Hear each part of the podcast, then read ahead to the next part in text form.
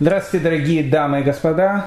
Сегодня тема нашего урока э, наша недельная глава. У нас э, на этой неделе, в эту субботу мы читаем двойную недельную главу. Первая глава называется Беар, вторая называется Бехукатай. Э, ну, понятно, о каждой из этих глав можно говорить часами, э, десятками часов, потому что тут есть огромное количество той информации, которая Тора нам дает, особенно в этих двух главах. Но я бы хотел обратить внимание наше сегодня на э, недельную главу Бегар, э, 25 глава, 14 стих, э, в которой написаны следующие слова. «И когда будете продавать что-либо ближнему своему, или покупать у ближнего своего, не обижайте друг друга». Очень интересные, очень интересные слова. Ну, для того, чтобы понять, э, что тут написано, э, нам в этом поможет Раши. Раши, первую информацию, которую он нам дает из э, этого посука, он говорит, что отсюда мы видим, что если человек хочет ну, сделать какой-то бизнес, то лучше всего его делать с евреем, то есть у еврея и продавать, и покупать, имеется в виду ближнего. Это не имеется в виду, что Э, у других людей с ними нельзя э, вести различные торговые операции, но имеется в виду, что если есть два равноценных партнера, и с одним и с другим можно вести бизнес, то э, в первую очередь, конечно, предпочтение будет отдаваться ближнему. Поэтому написано, когда будете продавать что-либо ближнего своему или покупать у ближнего своего. А дальше написано слова «не обижайте друг друга». Что такое «не обижайте друг друга»? И Раши пишет, не обижайте, то есть это обман в денежных отношениях. То есть, когда вы будете вести любые бизнес-операции с евреем, с неевреем, э, совершенно разные, любые э, вещи, связанные с деньгами, с покупкой и с продажей, не обижайте друг друга, имеется в виду, не обманывайте другого человека в денежных операциях. Ну, понятно, Э, очень, очень важные слова. Итак, это 25 глава, 14 стих. Буквально через три посука вперед, через три стиха, написана опять фраза. «И не обижайте друг друга, и бойся Бога твоего, ибо я Господь Бог вам». Странно, потому что до этого ведь уже было написано «не обижайте друг друга». И тут опять же через три посука те же самые слова «и не обижайте друг друга» и бойся Бога твоего, ибо я Господь, Бог ваш. В этом случае Раши говорит, что вот эти слова «не обижайте друг друга», оно э, относится к запрету оскорблять другого человека словами. Друзья мои, мы сегодня с вами рассмотрим очень важную тему. Она очень важная, э, абсолютно для всех. И для меня в первую очередь, и я думаю, для слушателей – которые э, сейчас нас слушают. Мы поговорим об очень важной заповеди, точнее запрете, э, которым тут написано «не обижайте друг друга», имея в виду о том, что запрещено обижать друг друга словами. Вот эта вот вещь странная, то есть с одной стороны не обижайте друг друга, речь идет о каких-то денежных отношениях.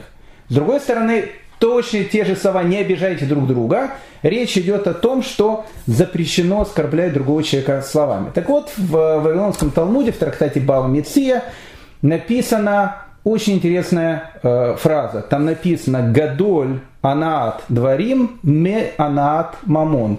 Очень интересная вещь. То есть, более страшен ущерб, который мы приносим своими словами, чем тот ущерб, который мы приносим в деловых отношениях. О чем эта фраза? Ну, один из моих э, учителей, я его никогда не видел, но я от него учусь, Рафа Виктор Миллер, э, известнейший такой раввин, он жил в Америке, умер, по-моему, в начале 90-х годов, он приводит такой совершенно потрясающий пример. Он говорит, ну, вот смотрите, вот есть э, такая вот ситуация. Э, улица, на одной стороне, стороне улицы у нас овощной магазинчик – мы идем в этот овощной магазинчик, там совершенно потрясающий продавец. Улыбается, приятный, здоровается, спрашивает, как у вас дела, как детки, как семья, как ваша мама, как ваш папа. Ну, в общем, такой, э, тоже называется лапочка такой. Э, и покупать у него приятно, и магазин очень хороший, и все у него очень хорошо. Но единственное есть но в этом магазине. Этот э, продавец, он человек очень такой добрый, хороший, но постоянно обвешивает. Постоянно надо проверять чеки, э, постоянно в чеках какие-то описки. Иногда даже, когда он взвешивает тебе арбузик, он так немножко может э, локотком э, незаметно придавить на весы. И арбузик будет тебя на 200-300 грамм э, больше, чем он есть на самом деле. Это один такой вариант. Второй вариант – на этой же самой улице, прямо напротив, находится другой магазинчик. В этом другом магазинчике там человек продает рыбу, к примеру. И человек необыкновенно честный. Настолько честный, кристально честный. Если вы даже у него в магазине забудете 2 копейки, и придете потом к нему через какое-то время, он вам эти две копейки отдаст, они у него будут э, лежать, отложенные в сторонку, и там будет написано, две копейки забыл господин там Хаймович, и когда он придет, он обязательно вам отдаст эти две копейки. Потрясающий э, бизнес, очень честный, до грамма, даже, даже иногда может э, сделать так, что будет вне в его пользу, только чтобы э, не обмануть, не дай бог, другого человека. Но с другой стороны, человек абсолютно хамоватый такой. Спросишь у него что-то, по-хамски тебе ответит. Ну, скажем так, советский такой типичный э, продавец старой такой гвардии, старой школы. Поэтому на обычной такой ново-русской э, такой улице один такой, э, то, что называется новорусский продавец, улыбается, все у него нормально, но обвешивает. А на второй человек такой советской школы возьмет тебя там, пошлет, грубо что тебе скажет, но ведет абсолютно честный бизнес. Спрашивается вопрос, какой из этих продавцов лучше? Ну, Тут говорить, конечно, нельзя, какой лучше, какой хуже. Тот человек, который обманывает, он, безусловно, э, то, что называется на, на, на латинском языке, имеет такой аллахический термин, как редиска. То есть, ну, он, конечно, плохой человек. Он тебя обвешивает, он делает какие-то плохие вещи. Конечно, плохо. Но мы не смотрим какие-то глобальные вещи. Вообще, просто с точки зрения э, общего, если даже не смотреть, что тот нас обворовывает. Один продавец, он такой улыбчивый, но у него есть какие-то проблемы с э, обманом в бизнесе. Другой человек, у него с бизнесом абсолютно полная э, чистота, кристальный такой человек, ну полный хам, может взять и оскорбить, и обидеть и так дальше. Кто лучше?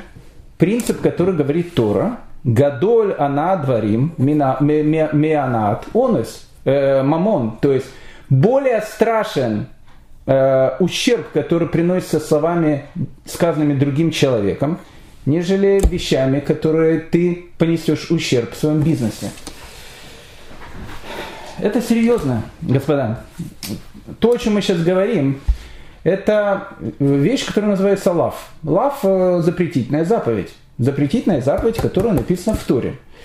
Хочу вам сказать, э, ну, такое откровение некое о том, что кушать поросенка это тоже запретительная заповедь.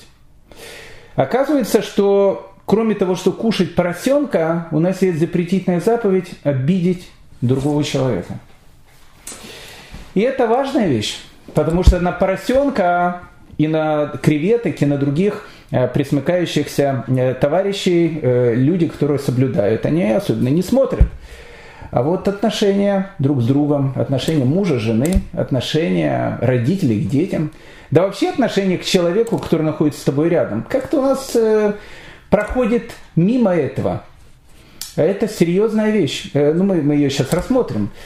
Э, Гмара, которая приводит вот этот самый принцип, который говорит «гадоль она двори меанат мамон», то есть более страшный тот ущерб, который наносится словами другому человеку, чем тот ущерб, который наносится деньгами, э, три наших мудреца они пытаются ответить, а почему? Почему тот ущерб, который приносится в деловых отношениях, менее страшен, чем тот ущерб, который наносится э, словами, э, когда один человек говорит что-то плохое другому. Ражды, Раби Шимон Барьяхай. Сейчас у нас был праздник Лагбомер. Мы вспоминали этого великого человека, который умирает в Лагбомер в день его смерти он открывал огромнейшие тайны э, Кабалы, тайны Торы, весь дом его был наполнен светом, поэтому мы зажигаем костры и так дальше. Рашби, Раби Шиман Баряхай.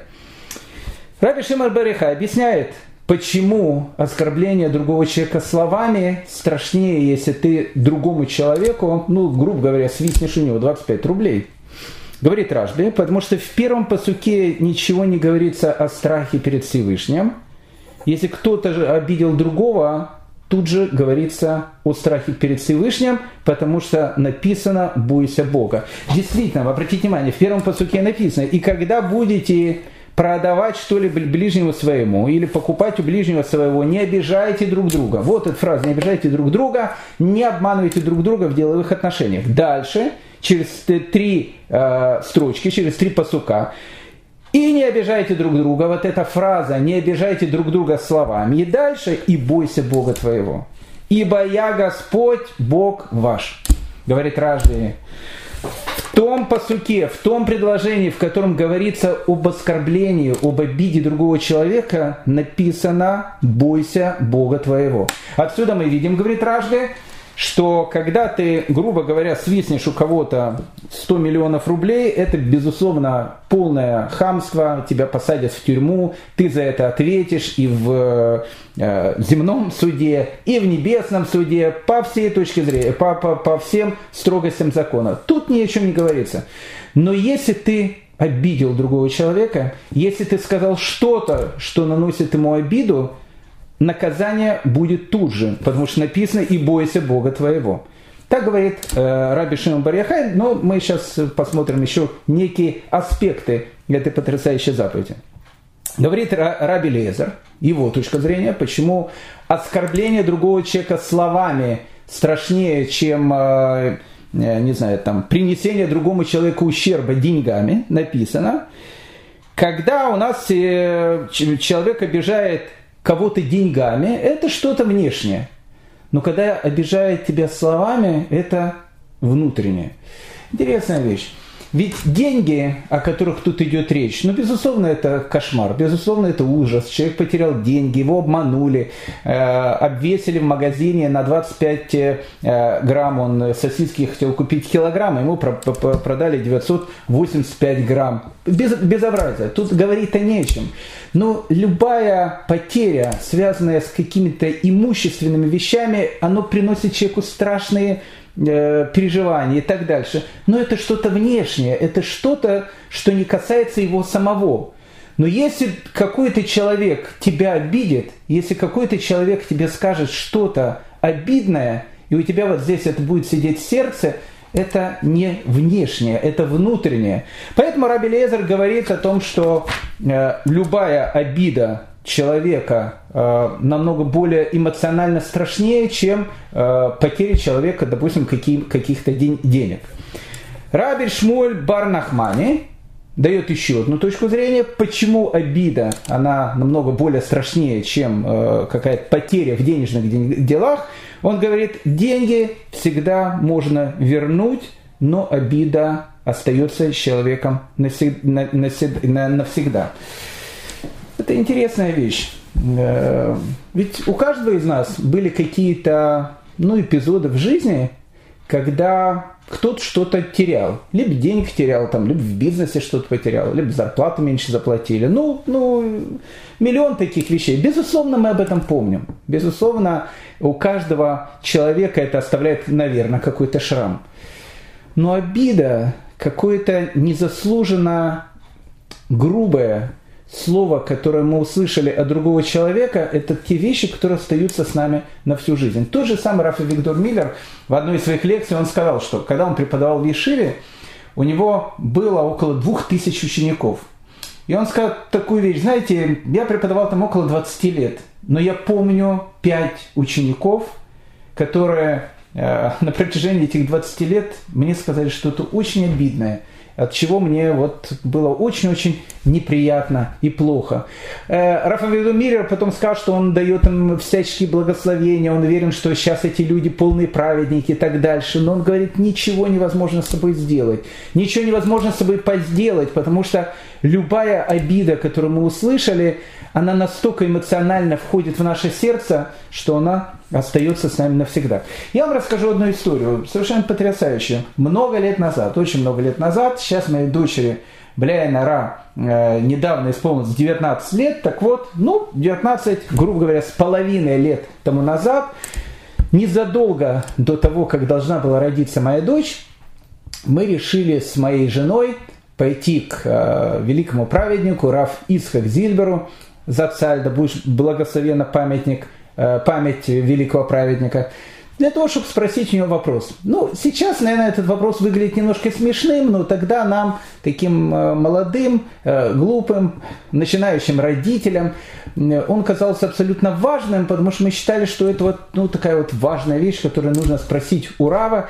Он человек уже был больной, он уже перенес к тому моменту операцию на сердце, он согласился нас принять рано утром, мы приехали к нему часов в 8 утра, и он говорит, ну, какой вопрос, ребят? И я ему задаю вопрос. Я говорю, скажите, пожалуйста, Раф Ицхак, вот у нас через там, несколько месяцев должен родиться ребенок.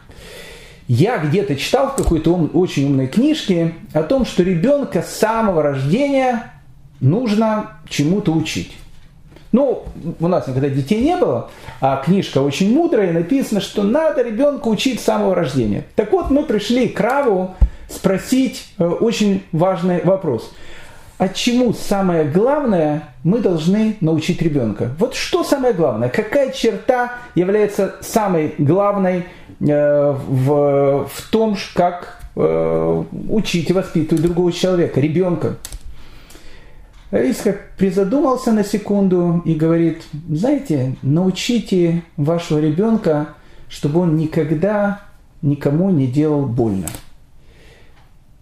Мне тогда это показалось немножко странно, потому что я подумал, что Рафис, как сейчас скажет, что научи его о том, чтобы он был такой богобоязненный человек или еще какие-то вещи. Нет, Рафиска говорит, научите его, чтобы он никогда в жизни не обижал другого человека. Для Рафиска Зильбера это был его девизом жизни. Не, обез... не обижать другого человека. Так я вам хочу сказать, в нашей недельной главе БР черным по белому написано «не обижай другого человека». Не обижай другого человека – это не рекомендация, это заповедь. Получается, что обидеть другого человека, когда человек это делает, он нарушает законы Торы. Знаете, когда-то э, был такой обычай, когда-то был, он и сейчас есть этот обычай, э, совершенно потрясающий обычай, о том, что перед каждой Роши Шаной – мы подходим к, э, там, к людям, к нашим знакомым, друзьям, э, людям, которые нас окружают, и э, просим у них прощения. Мы говорим, извините нас, пожалуйста, вот мы, наверное, чем-то вас там обидели в прошлом году и так дальше. Очень красивый, потрясающий обычай. Говорят, что Раф Ис, Ис, Исхак Петербургер, Раф Исхак Петербургер – это был великий такой раввин, величайший раввин. Его зовут Петербургер, потому что какое-то время он был э, раввином вот этой красивой э, хоральной синагоги Петербурга в 19 веке. Поэтому у него отсюда такая фамилия появилась, Рафийских Петербургер. О нем можно рассказывать часами. Необычный был человек. Так вот, рассказывают, что когда Раф Исхак Петербургер э, всегда Э, перед, ну, в день Рошана уходил в синагогу, он всегда становился перед своей женой, так смотрел в пол и говорил, прости меня, моя жена, я тебя, в общем, наверное, э, обижал очень-очень сильно в этом году, поэтому я очень прошу у тебя прощения.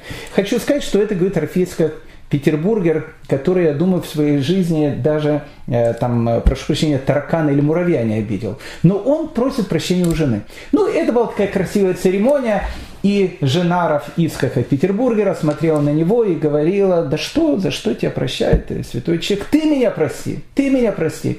Я, наверное, делаю очень много плохих вещей в этом году. И вот так вот они друг у друга просили прощения. Если человек у кого-то украл деньги. Это, безусловно, опять же, очень плохо. Но деньги можно вернуть. У человека можно попросить прощения. Да, осадок остается. Ну, об этом говорить нечего. Да, авторитет этого человека падает, и я этому человеку больше, наверное, э, там, миллион долларов э, в кредит без расписки давать, э, понятно, не буду. Но когда муж обижает жену, и жена обижает мужа, даже если после этого жена говорит, да я на тебя не совершенно не сержусь. Или муж говорит жене, я на тебя совершенно не сержусь. Обида, она остается в сердце навсегда. Обратите внимание, что говорит Равшмуль Барнахмани, который трактует ту фразу, которая написана в Талмуде, что оскорбление человека словами намного более страшнее, чем кражу у человека, грубо говоря, денег. Он говорит, то, что ты украл, можно вернуть но обиду невозможно стереть сердце. Она остается всегда в человеке. И тут страшная вещь. Что хуже? Скажите, дорогие мои друзья, вот что хуже? Съесть свинину или взять жене сказать какое-то обидное слово? Не обязательно жене, может быть мужу. А может быть другому человеку. Ну, просто что-нибудь обидное такое. Что хуже? Ну, наверное, любой человек скажет, э, конечно, свинину хуже кушать. Невозможно сказать, что хуже, что лучше, потому что и это запрет, и это запрет. Но я вам скажу, что в данной ситуации, наверное, хуже обидеть другого человека. Почему? Да потому что если мы э, видим любую религиозную семью, я говорю сейчас о религиозной семье, в этой религиозной семье будет 100% какие-то вещи, которые там будет ну, 100% соблюдаться досконально. На 100%. Вы зайдете туда, э, принесете какие-то им там, не знаю, там э, печенюшки, э, еще какую-то еду, там будет 25 раз смотреть, какой тут текшер, какой тут знак кашрута, тут эта буковка, тут это, это мы кушаем, это мы не кушаем. Какая свинина в религиозном доме? Там э, и с кошерной пищей человек смотрит так, чтобы, не дай бог, э, ничего не нарушить. Да, конечно, это есть. Шаббат. О, шаббат, наступление шаббата, не дай бог там кто-то э, забудет выключить свет. Мы специально делаем на выключателях, там наклеиваем какие-то штуки, чтобы человек по ошибке не включил, не выключил свет. Это все есть. И действительно, зайдя в любой религиозный дом, мы это все увидим. А вот отношения – отношения между мужем и женой, между женой и мужем, мы совершенно не замечаем. Для нас, как это не страшно звучит, это не является какими-то вещами, связанными с религиозностью. Религиозность – это кипа, религиозность – это шаббат, религиозность – это кашрут. А сказать обидное другому человеку – это не религиозность? Наша недельная глава говорит еще какая религиозность? Еще какая религиозность? Обидеть другого человека словами в тысячу раз более страшно, чем украсть у этого человека что-то. Где у нас есть главное место обиды? Главное место обиды, где больше всего мы кого-либо обижаем. Я вам скажу где. В нашем доме. В нашем доме. Наш дом является, ну вот, неким сосредоточенным, сейчас все болеют коронавирусом. Место, откуда идет эпидемия, место, откуда идет вот эта самая страшная эпидемия, это наш дом. Сколько раз муж, не задумываясь, говорил что-то своей жене? Ну, просто так. Сколько раз жена, прошу прощения, то, что называется, пилила своего мужа. Но обиды-то остаются. И что самое странное, страшное, в момент, когда кому-то плохо, либо мужа и жену, каждый из э, супругов готов отдать всю свою жизнь ради другого человека. Когда касается чего-то очень-очень важного, муж и жена это как единое целое. Но когда речь идет о обыденном разговоре, который происходит у нас дома, разве кто-то замечал, что он обидел жену?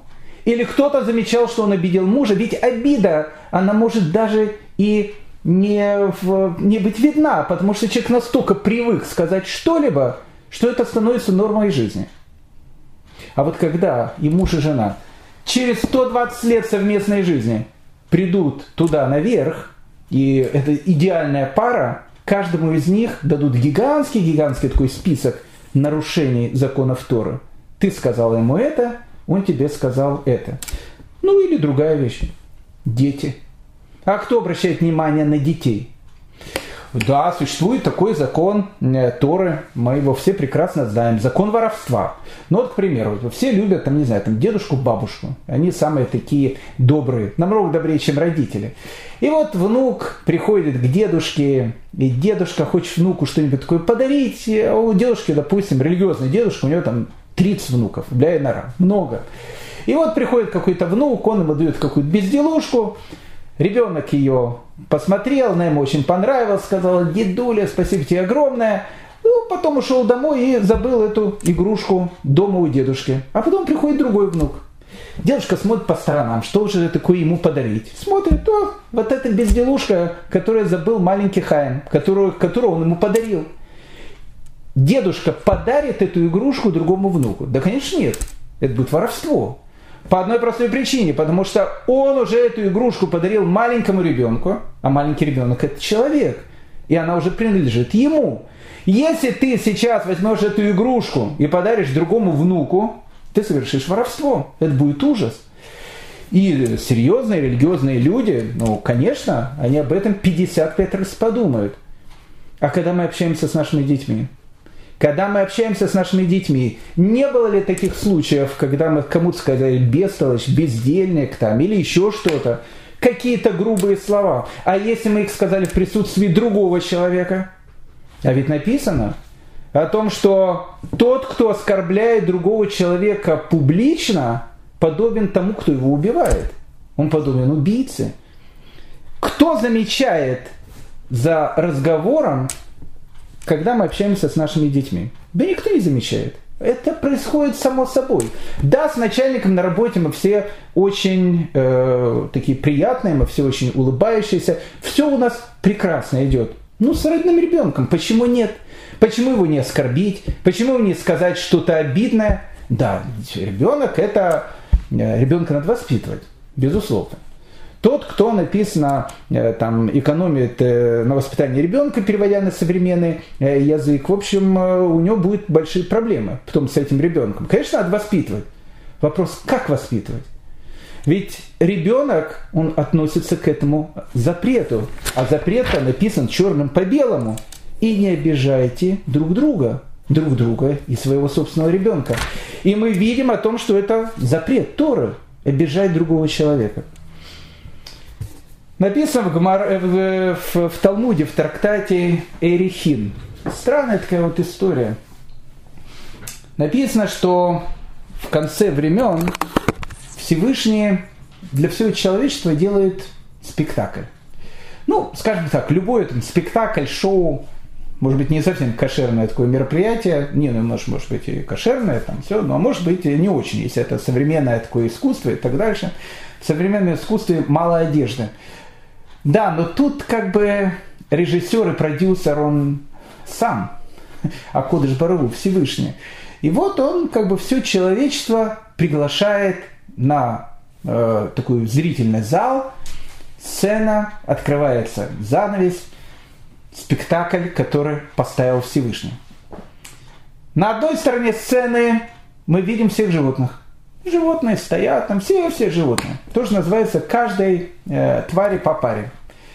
А на другой стороне сцены одно только животное. Змей. Змеюка, гадюка, ну, кто угодно. Змея.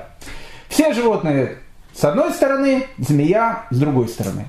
И вот все животные после третьего звонка, когда выключается свет в зале, все смотрят на это, на это необычное вселенское представление, все животные в мире начинают говорить свои претензии змея.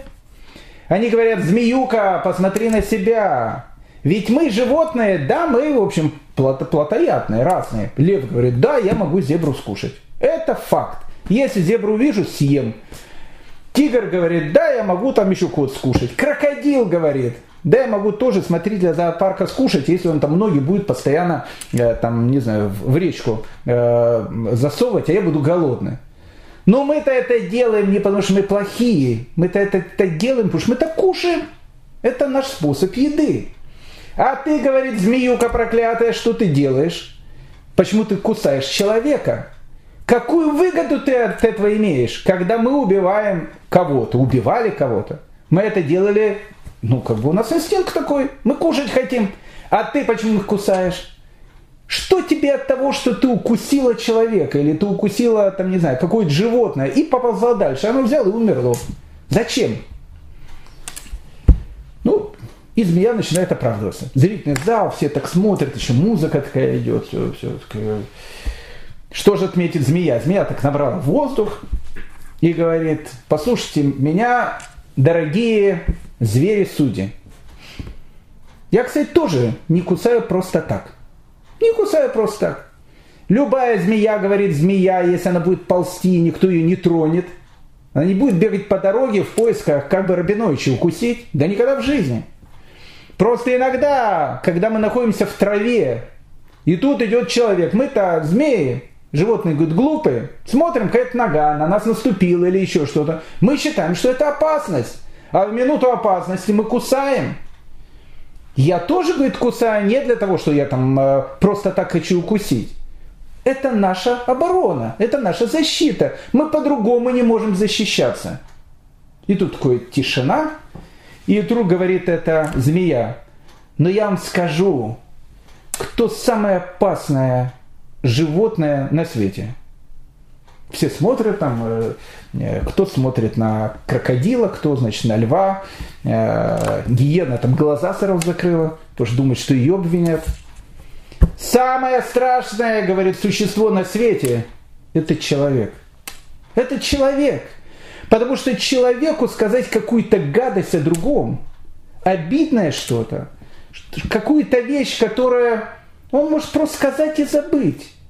А с этим-то человек будет потом целый день ходить, а может быть всю жизнь будет жить. Просто так. Без всякой пользы на этого. Вот кто самый страшный на свете. Человек.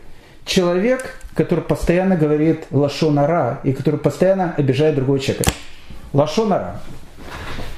Лашонара, лашонара ну, как мои дети поют, э, Лашон Нара, это, в общем, такая вещь очень-очень плохая. Есть такой стишок, маленькие дети у меня поют. Безусловно. Все мы стараемся учить закон Лашон Нара. Я помню какое-то время, когда в Израиле еще люди не общались по мобильным телефонам, а общались э, ну, как бы в автоматах телефонах, на многих телефонных автоматах Э, люди, которые пытались напомнить другому о том, что лошонара, что такое лошонара. Злословие. Ну, потрепаться, там, обсудить, перемыть кому-то косточки. То, что переводится на русский язык. Так э, было когда такая мода, продавали такие стикеры с изображением Хофицхайма, человека, который написал Шмирата Лашон, написал книгу, в которой описываются законы как должен человек беречь свою речь, как должен человек сделать так, чтобы не обидеть и не сказать что-то плохое о другом человеке. Так, э, в эти, в эти времена, я помню, на телефонных э, трубках э, в этих автоматах приклеивали маленький такой портретик Хофицхайма. И вот, ну, как бы, человек нерелигиозный, может быть, как-то увидит, какой-то дедушка, ну, и дедушка, и дедушка. Но религиозный человек понимает, что портрет Хофицхайма, вот он берет трубку, вот он начинает с кем-то говорить. А Хофицхайм на картинке прямо на него смотрит и прямо ему говорит, не говори сейчас лошон араб, присутствии Хофицхайма. И человек, наверное, скорее всего, э, из 100 э, лошонара, который мог сказать, скажет 98. И это уже хорошо. Он уже две не скажет. Так вот, э, что такое Шмират Алашон, законы, то, что мы бережем свою речь и так дальше, знает каждый сказать о Рабиновиче какую-то сплетню, прийти и сказать, а вы знаете, что у Рабиновича, даже если вы говорите совершенную правду, если вы видите ложь, это называется рахилут. Рахилут это э, не знаю, как по-русски переводится, в общем, если лашонара это, в общем, как бы такая сплетня, рахилут это, в общем, э, страшная какая-то вещь, еще более страшная. Лашонара это всегда правда. А знаете, сегодня пришел Рабинович на работу, а у него там э, сзади на штанах видно, где целое такое пятно было. Он говорит, а что вы говорите, у нашего Хаймовича, он, видно, эти э, черешни кушал, гад и не проверял даже на червяков, так он кушал, у него на рубашке тут все было в этих вот в красных точках. Так было стыдно, начальник пришел, ой, этот Рабинович сидит, красные точки на рубашке, безобразие. И вот они начинают рассказывать. Обычно такие вещи происходят, как правило, за чашкой чая. Муж приходит домой, жена э, тоже сидит рядом, говорит, ну, рассказывай, что у тебя было на работе. И он начинает рассказывать 225-ю э, серию э, сериала «Санта-Барбара на работе». Кто что сказал, какие там интрижки и так дальше. Это знает каждый. Но я хочу сказать такую вещь. Самый страшный вид лошонара – Это не тот вид лошонара, когда кто-то сказал, что кто-то ел э, черешню, и у него, прошу прощения, на рубашке красные пятна. Нет. Самый страшный вид лошонара, который есть, это обидеть другого человека. Обидеть другого человека. Человек, он создан по образу и подобию Всевышнего. Написано, что смерть человека, когда умирает человек, рушится целый мир. И это правда. Написано в других, э, в, в, другими словами в Талмуде. Человек должен говорить, весь мир создан ради тебя. Ради меня создан весь мир. Человек это и есть мир. Человек, который создан по образу и подобию Творца. И ты этого человека обижаешь. Ты этого человека...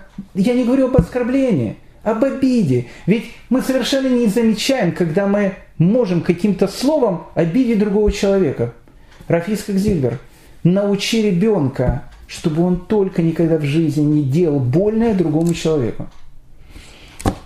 Раби Акива сказал, что он сказал, не делай другому того, что не нравится тебе.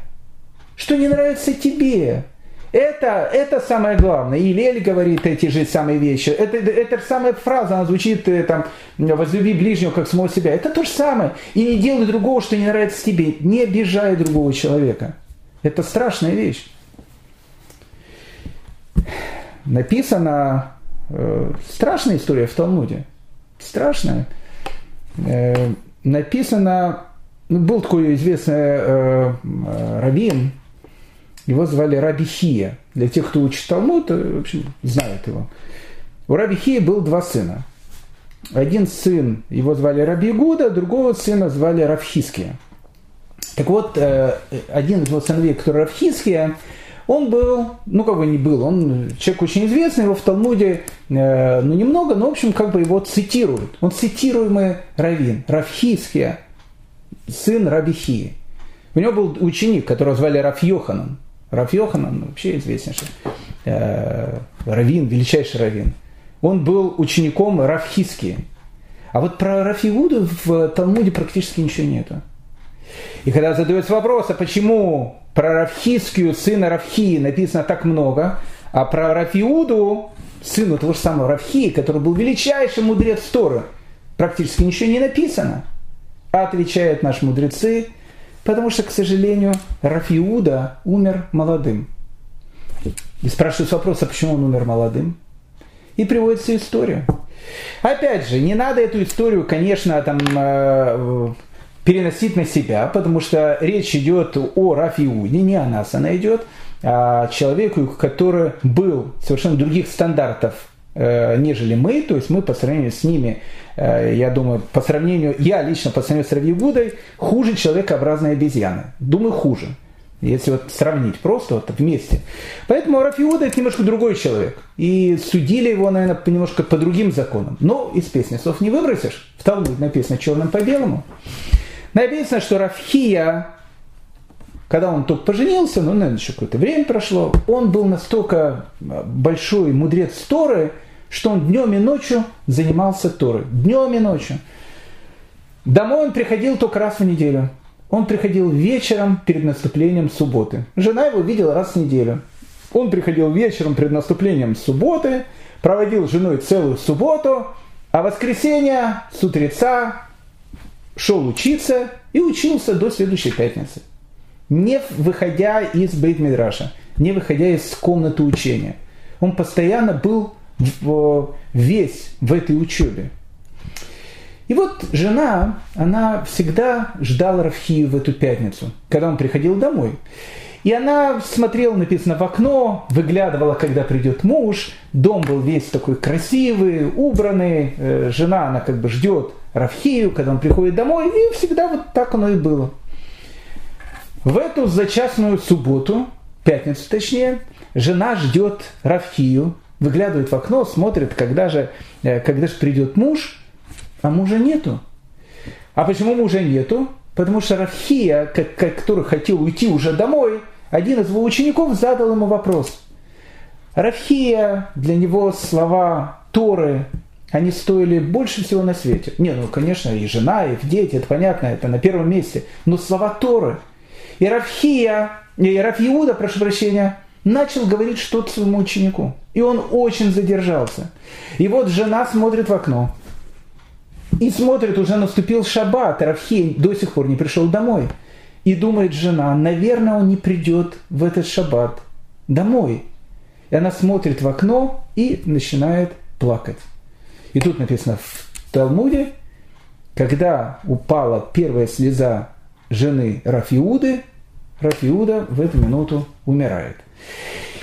Я еще раз не хочу, э, чтобы каждый теперь человек э, э, смотрел и примерял на какие-то вещи. Но тут так написано. Слеза жены. Ну, не, не обязательно слеза жены, а высокое давление мужа. Если жена ему сказала все, что она думает о нем за последних 25 лет совместной жизни, когда он не вынес мусор. Или вынес мусор, но забыл вынести коробку, а надо было ее вынести. Не обижайте другого человека. Заповедь, заповедь, и не обижайте друг друга. Это серьезная вещь. Напоследок, но есть и другая вещь. То есть называется, то, что называется у нас обратная сторона медали. У нас есть запретительная такая вот э, вещь, которая написана в Торе, и не обижайте друг друга. Запрещено обижать друг друга. Но с другой стороны, ведь у каждого минуса есть плюс. Ведь у каждого э, орела есть, есть свой решка. Другая сторона монеты. Не обижать, да, но сказать что-то приятное. Ведь это тоже заповедь. Обидеть ужасно. Но сколько можно за один день сделать заповеди? Да просто их лопатами можно брать. Посмотрите, что происходит. Ведь иногда бывает так, вот я вам скажу, каждый человек с точки зрения этого закона, он женат, у него 40 жен. Хотя Раби Гершин, э, э, светоч э, диаспоры, и еще в X веке сказал, что э, еврею запрещено иметь больше одной жены. Так я вам скажу, у каждого еврея в течение дня есть возможность, что у него есть 40 жен, а может даже 50. И у жены есть 40 или 50 мужей. Как же, что я такое говорю? Но это правда. Каждый раз, когда мы встречаем нашу жену, сейчас мы ее встретили на кухне, потом мы вышли в комнату, а через 5 минут мы ее опять встретили на кухне, это вторая возможность. Это была возможность раз с нашей женой, это возможность два. Какая возможность? Скажи что-то приятное. Скажи что-то приятное. Скажи о том, что тебе дают омлет. Скажи, какой вкусный сегодня омлет. И приятно будет. Или, э, не знаю, там жена такая замученная, с детьми, все. Э, скажи, э, как хорошо ты все-таки выглядишь. Ну и жена тоже может сказать что-то мужу. Мужу она говорит, забей там гвоздь, постоянно не можешь забить. А если бьет, обычно бьет по пальцу себя. А сегодня бах и забил. Ну, конечно, там он такой весь изогнутый гвоздь. Но жена ему говорит, слушай, какой ты все-таки молодец. Настоящий хозяин в доме. Приятно ему.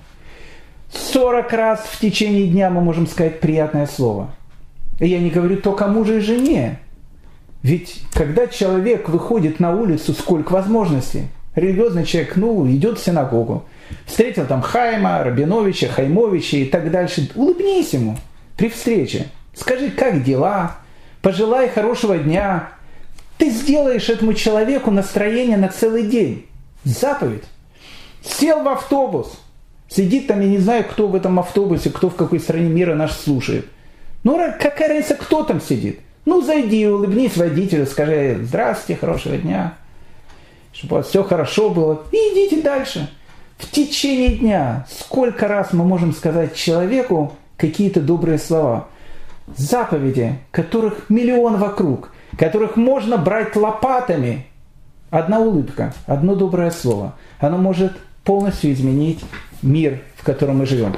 Итак, господа, заканчиваем наш урок. Кушать свинину нельзя. Нарушать шаббат нельзя. И кровь в яйце, хотя ее сейчас, может, и не бывает, но это тоже запреты Тора. И поэтому, когда мы делаем омлет, мы яйцо проверяем.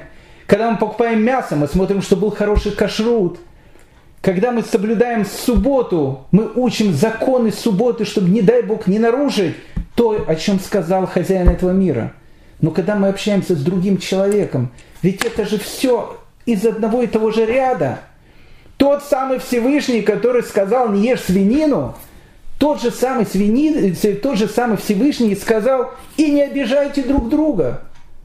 Эти слова, они совершенно равноценны. Поэтому хочется пожелать всем нам, не обижайте друг друга. Сейчас у нас наступает суббота, все всеми будут вместе, в карантине, никто никуда не уйдет. Давайте улыбнемся нашим женам или мужьям, нашим детям, нашим родителям и обязательно скажем побольше хороших слов в, во время нашей недельной главы Беар Бехукатай. Спасибо вам всем большое.